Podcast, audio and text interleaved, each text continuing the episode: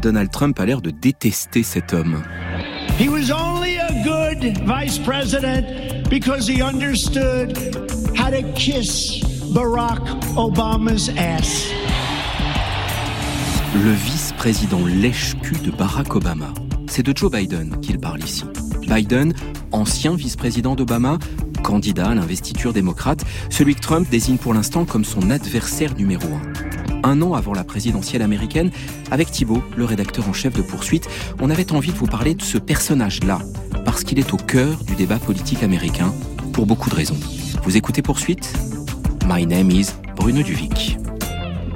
Paris pour Washington. Celui qui appelle de Washington, c'est Grégory Phillips, le correspondant de France Inter aux États-Unis.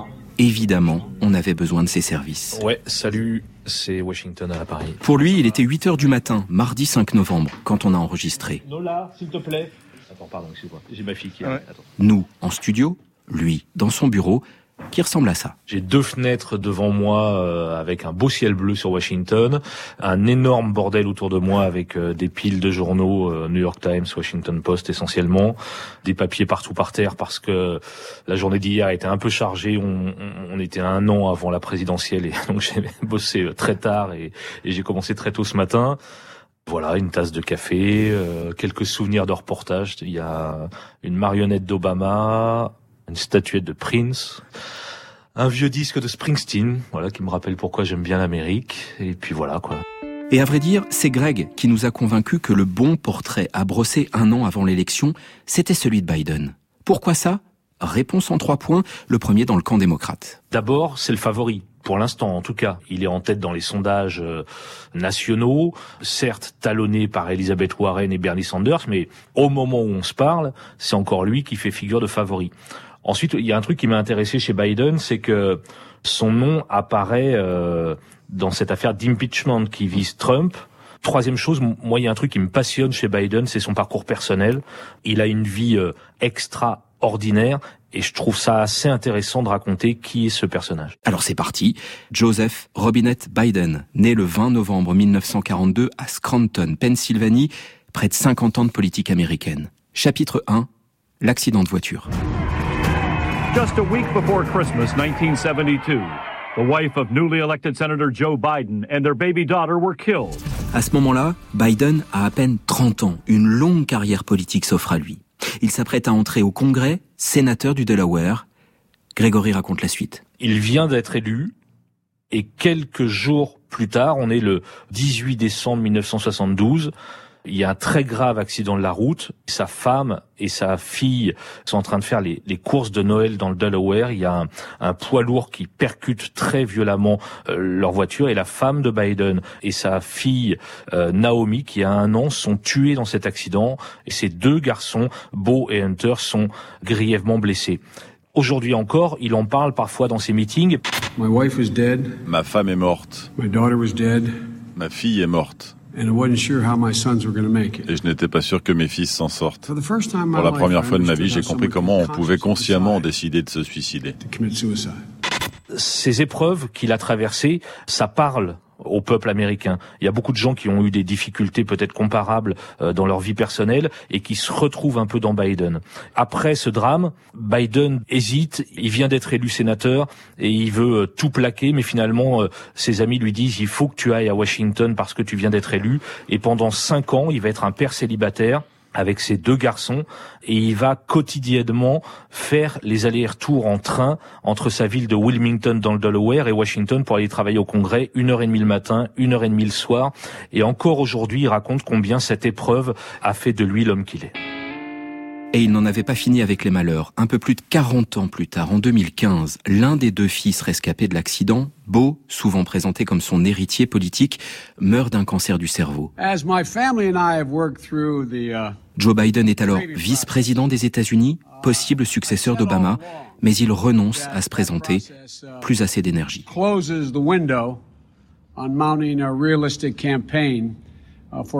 C'est Hillary Clinton qui avait finalement représenté les démocrates en 2016.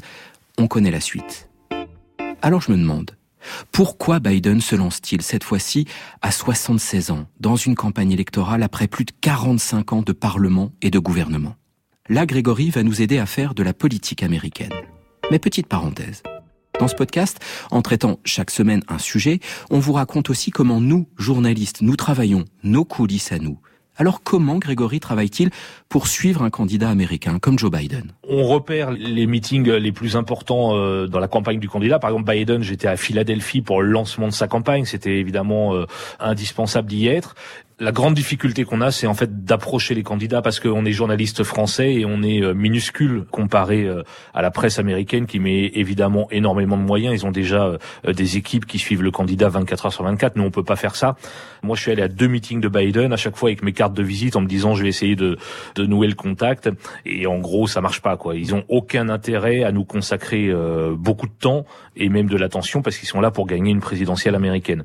L'autre option, c'est de les suivre vraiment dans des bleds absolument euh, paumés euh, de l'Iowa, par exemple, où ils vont être en milieu de semaine et où ils vont aller parler à 50 personnes dans une salle municipale. Les toutes petites réunions publiques qui parfois se font, euh, on est encore à ce stade de la campagne, parfois se font chez des gens, hein, dans la cuisine de chez quelqu'un qui reçoit le candidat. Et là, évidemment, ils sont très accessibles. Donc on essaie d'alterner tout ça, mais vous avez raison, on peut pas être partout. Il y a, il y a encore 17 candidats démocrates dans la course, plus Trump qui euh, multiplie euh, les meetings. On est à un rythme de deux par semaine en ce moment, donc c'est compliqué d'être partout en même temps. Un peu comme un boxeur, Joe Biden tombe la veste et monte en courant sur cette scène bâtie au cœur de Philadelphie, juste en face des fameux escaliers du film Rocky et de la statue de Stallone. Le président Trump a hérité d'une économie en plein boom grâce à l'administration Obama-Biden, dit-il. Il nous doit ça, encore un héritage. Après 40 minutes d'un discours rassembleur et offensif, Joe Biden nous confie ceci. L'Amérique est de retour avec ses principes et elle donnera à nouveau l'exemple. Et dans ces meetings, on approche l'entourage du candidat. C'est ainsi qu'à Philadelphie, Gregory a entretenu le contact avec Anthony Blinken, un homme incontournable de l'époque Obama, un des plus proches conseillers de l'ancien président. Il travaille aujourd'hui pour Biden, Greg l'a rappelé pour ce numéro de poursuite. Si on peut s'asseoir l'un à côté de l'autre, c'est parfait. Et Blinken l'a reçu dans son bureau de Washington. Et en plus, il parle un français parfait. Il était un vice-président remarquable. Pourquoi Joe Biden serait-il un bon candidat pour les démocrates? Parce que c'est l'anti-Hillary Clinton. Le gars qui se veut simple, oncle Joe ou le vice-président next door, origine simple. C'est ses propres origines. Euh, il vient, il est né en Pennsylvanie et puis il a grandi au Delaware, mais c'est surtout le personnage. Pour beaucoup d'Américains, ce qu'ils projettent, c'est quelqu'un qui comprend leur vie, qui sait euh, les défis qu'il doit faire face, qui les connaît et qui a une sympathie pour ces défis. Ils voient en Biden quelqu'un qui est honnête et même si euh, il y a des choses qu'ils n'aiment pas, ils pensent qu'il y a une certaine vérité dans le personnage et c'est pas quelque chose de manufacturé, c'est pas quelque chose de politique. Est-ce que Biden est celui qui peut aller récupérer le, vote des cols bleus des ouvriers qui se sont détournés du Parti démocrate, en tout cas en 2016 C'est celui qui est euh, le mieux placé pour justement les récupérer. Ce qu'on entend souvent dans ces États industriels qui ont voté Trump, c'est euh, hein, j'aime pas vraiment les démocrates, mais le seul démocrate euh, pour qui je pourrais voter, c'est Biden. Et pour comprendre l'enjeu fondamental que représente cet électorat populaire, il faut se souvenir de la nuit qui a vu la victoire de Trump en 2016. En France, sur TMC, l'équipe de Yann Barthès, pas franchement trumpiste, était en édition spéciale. Je peux vous couper, il y a Trump qui remporte l'Ohio. Consternation sur le plateau. Euh, voilà, c'est le, les chiffres définitifs. Voilà, juste, c'était, c'est énorme, c'est un swing state. Oui, là, c'est, Quand un État col bleu bascule en faveur du futur président. Alors si Biden, l'homme au contact facile avec les électeurs, a une carte à jouer, elle est là, reconquérir cette région ouvrière, cette ceinture de la rouille. Pour creuser la question, avec Thibault, on a cherché à joindre un autre homme qui connaît par cœur la politique américaine. Et il nous a recontactés. Bonjour, c'est Adam Nossiter du New York Times qui vous rappelle. Rappelez-moi si vous le voulez. Et comment qu'on l'a rappelé. Et le correspondant du quotidien américain à Paris a reçu Thibault dans ses bureaux sur les Champs-Élysées. Question, Biden est-il le mieux placé chez les démocrates pour rattraper ces fameux cols bleus? Oui, l'enjeu est de récupérer justement cette classe ouvrière blanche, surtout mâle, qui a voté pour Trump, qui par le passé a voté démocrate. 60 euh, 000 votes en fait dans trois États. C'est pas beaucoup dans un pays de 250 millions. Ça, c'est son principal atout. En fait, il y a beaucoup de gens aux États-Unis qui pensent que l'élection se jouera dans trois États du Middle West l'Ohio, le Wisconsin et la Pennsylvanie. C'est dans ces trois États que Trump en fait a gagné il y a beaucoup de gens qui pensent que Biden a l'approche la, plus naturelle avec cette partie de l'électorat, ainsi que les Noirs aussi. Il est très populaire dans la communauté noire. Est-ce qu'il ne représenterait pas un peu le terreau politique? C'est-à-dire que Trump ne vient pas du monde politique, lui, Biden, il est très ancré dans la politique. Tout à fait. Il est l'essence même de ce que Trump se plaisait à appeler le swamp, le marécage. Et c'est à cette aune-là que hum, on voit déjà qu'ils perdent un peu de statut, par exemple dans les sondages. Et eh oui, les sondages qui faiblissent un peu. Certes, Biden reste en tête dans les enquêtes nationales, mais dans certaines régions, Elizabeth Warren, la femme qui monte ces dernières semaines chez les démocrates, est en train de lui passer devant. Il faut dire qu'il a un certain nombre de boulets aux pieds, oncle Joe. Le premier, c'est son fils, Hunter Biden, tête de turc des meetings de Donald Trump. Alors pourquoi s'en prendre au fils?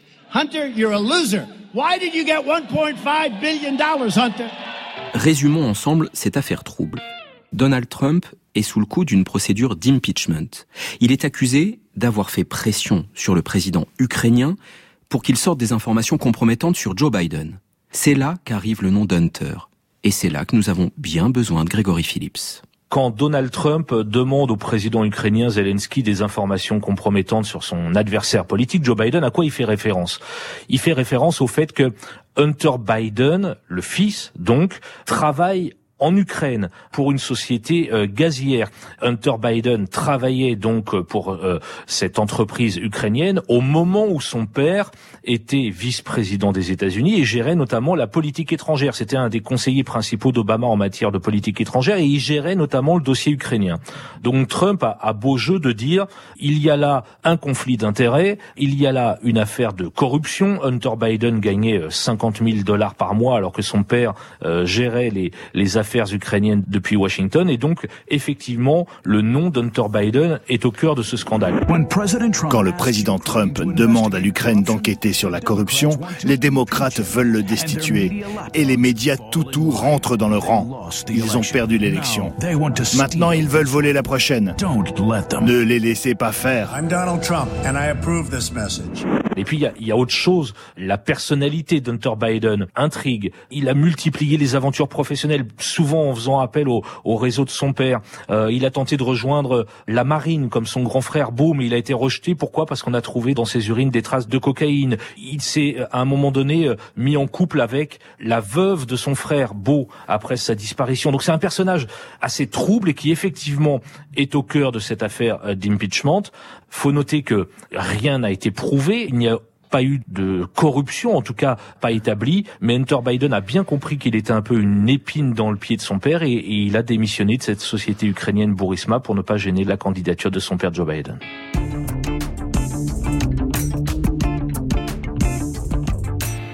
Le fils peut-il contribuer à faire tomber le père? Joe Biden a d'autres boulets, ses gaffes récurrentes et puis son âge, 76 ans. Même s'il y a beaucoup de septuagénaires dans la course à l'investiture démocrate, s'il est élu, il sera le plus vieux président au moment de l'investiture. Et lorsqu'il se contredit lors d'un débat entre démocrates, l'un de ses adversaires, Julian Castro, sous-entend qu'il est sénile. Vous l'avez dit il y a tout juste deux minutes. Auriez-vous oublié ce que vous avez dit il y a deux minutes? Auriez-vous oublié ce que vous avez dit il y a deux minutes? Mais face à ses adversaires démocrates, Joe Biden a une particularité. Est-ce une force ou une faiblesse? En tout cas, il est l'héritier d'Obama. D'ailleurs, l'ancien président va-t-il s'engager pour lui? Réponse de Grégory Phillips. Ce serait évidemment un, soutien de poids. Obama reste un nom vraiment très important pour les démocrates. Ce que dit Biden pour l'instant, c'est ne t'en mêle pas, je n'ai pas besoin pour l'instant que tu viennes avec moi dans les meetings, etc. Ça pourrait changer si jamais euh, Biden venait à dévisser dans les sondages. Mais cet appui peut aussi être révélateur d'une faiblesse. Biden ne serait que l'héritier d'Obama. Il ne propose rien de très saillant dans les domaines les plus importants. Alors qui les démocrates vont-ils choisir à partir de février pour reconquérir l'électorat populaire? Un gestionnaire social-démocrate classique ou des candidats plus marqués à gauche comme Elizabeth Warren ou Bernie Sanders? Réponse à l'issue des primaires en juillet. Joe Biden, un destin américain, c'était poursuite. La semaine prochaine, vroom vroom. Si les présidents de conseils départementaux souhaitent prendre leurs responsabilités, je n'y vois aucun inconvénient. Pourra-t-on repasser si facilement à 90 km h sur les routes secondaires?